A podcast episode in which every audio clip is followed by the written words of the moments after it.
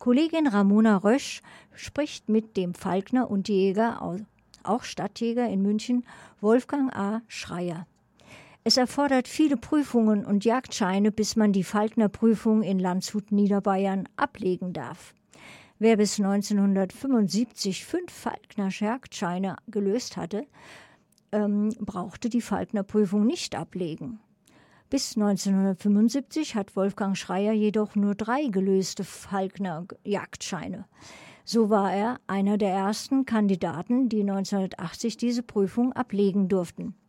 Ab 1985 war er als Referent in den Falkner-Kursen des Deutschen Falken, Falkenordens tätig. 1995 wurde er als Prüfer für die Falkner-Prüfung berufen. Hierbei wird er inzwischen tatkräftig von seiner Tochter Sandra Schreier-Götz unterstützt, die ebenfalls als Falknerin tätig ist. Noch etwas, 1999 bis 2013 war er Landesverbandsvorsitzender des DFO Deutscher Falkenorden. 1995 bis 2001 war er im Deutschen Jagd- und Fischereimuseum tätig. Hier betreute er insbesondere Schulen. Beim öffentlichen Greifvogelflug sind seine Greifvögel auf historischen Festen, Ritterturnieren, Stadtfesten usw. So zu bewundern. 2001 machte sich Wolfgang A. Schreier als Falkner selbstständig und gründete ein kleines Familienunternehmen. Hören Sie nun das Interview mit Falkner Wolfgang A. Schreier zusammen mit Kollegin Ramona Rösch. Guten Tag, Herr Schreier. Ja, hallo, grüß Sie. Vielen Dank für Ihre Zeit. Ja, heute wollen wir uns der Frage nähern, wie gehen wir mit zusätzlichen Hausbewohnern um, die aus der wilden Natur kommen? Gibt es da also eine lustige Geschichte, die Ihnen mal passiert ist? Ach, lustig, es sind halt immer wieder Kuriositäten dabei, gerade was Marder in Dachböden oder auch mal der Fuchs im Garten. Es sind halt immer wieder, die Leute wissen manchmal halt einfach nicht, wie sie mit so einem Tier umgehen.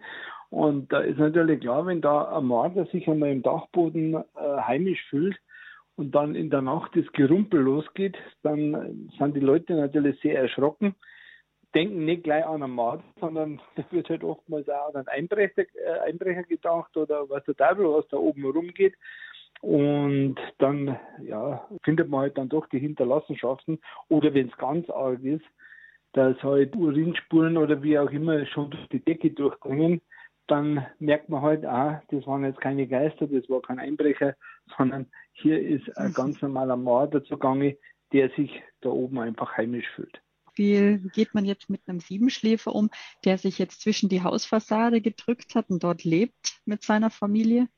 Ja gut, der Siebenschläfer, es ist natürlich ein Tier, der unter Naturschutz steht. Hier muss man vorsichtig sein, da darf man nicht ohne weiteres jetzt äh, rangehen und das Tier vielleicht fangen und, und weiß der Teufel was, sondern hier geht man einfach äh, über die Naturschutzbehörde. Es gibt Leute, die akzeptieren, die auch sagen, ach wie süß, meine Siebenschläfer ist ja ein, ein netter Kerl zum Beispiel.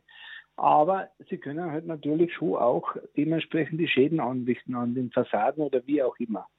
Und dann kann man mit Genehmigung den Siebenschläfer fangen und dementsprechend umsiedeln. Ja, dass man einfach dorthin bringt, wo er dementsprechend dann geduldet ist. Aber mhm. Man muss halt aufpassen, man, man, darf nicht jetzt einfach hergehen als Otto Normalverbraucher, ich sage jetzt mal ein bisschen salopp, einfach das Tier fangen. Und ähm, ist das nach wie vor eine wichtige Aktivität für Sie, dass Sie so Fa äh, Fallen stellen für Wildtiere oder äh, beim Fangen helfen oder wie, wie kann man sich das vorstellen? Es ist so, dass wir, ich habe ein kleines Familienunternehmen mehr oder weniger gegründet. Ich bin immer geholt worden. Ich bin seit 54 Jäger, äh, Jahren Falkner, seit 45 Jahren Jäger, habe die Fallenscheine und, und, und.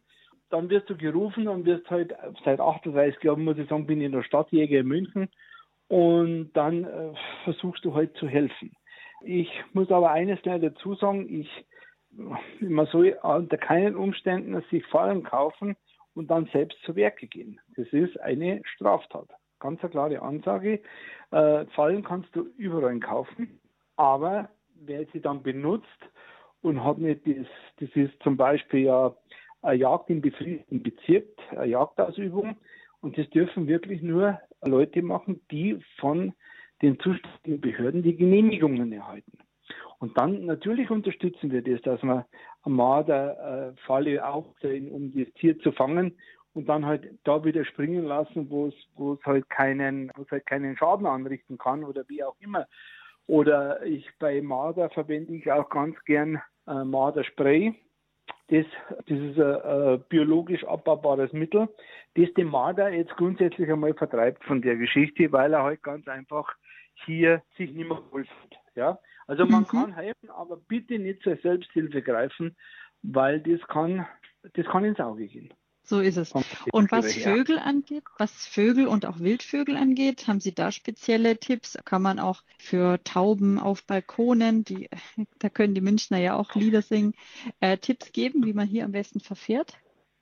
Ja, es ist schwierig, weil gerade die verwilderte Stadttaube oder die verwilderte Haustaube, wie man hier so schön sagt, kommt ja von der Felsentaube ab. Die, die Häuserschluchten sind ja für die nichts anderes als wie Felsen und dementsprechend hier dann natürliche äh, Lebensraum für so eine Taube. Ja. Die Taube ist aber weder im Jagdrecht noch im Naturschutz verankert, sondern wird über das Tierschutzrecht wieder abgehandelt. Und hier sind natürlich sehr strenge Maßnahmen. Also da muss schon wirklich viel passieren, dass man Tauben fangen darf oder wie auch immer. Das darf auch nur wieder derjenige, der die Paragraph F-Zulassung hat. Ich habe die zum Beispiel. Seit 2013 sind alle Tiere im Grundgesetz verankert und man muss schon einen triftigen Grund haben, um Tiere zu töten. Und das auch bei der Stadttaube. Weil, äh, viele Leute sind immer noch der Meinung, ja, die fliegen Ratten, die kann man mehr oder weniger sind die vogelfrei. Und das ist ganz einfach nicht so. Also da ist man sehr schnell in einer, in einer, in einer äh, Situation, die und Unwissenheit schützt vor Strafe nicht. Ganz eine klare Ansage. Wir haben zum Beispiel Taubenhäuser, wenn sich im Baustellen zum Beispiel jetzt Tauben verirrt haben, die da drin nisten und so weiter, die fangen wir raus, aber die lassen wir wieder frei. Also das, das, das Töten von solchen Tieren, wie es oft verlangt wird, das ist ganz, ganz schwierig. Deshalb reden wir ja. Vielen Dank schon mal für die Eindrücke. Dankeschön. Gerne.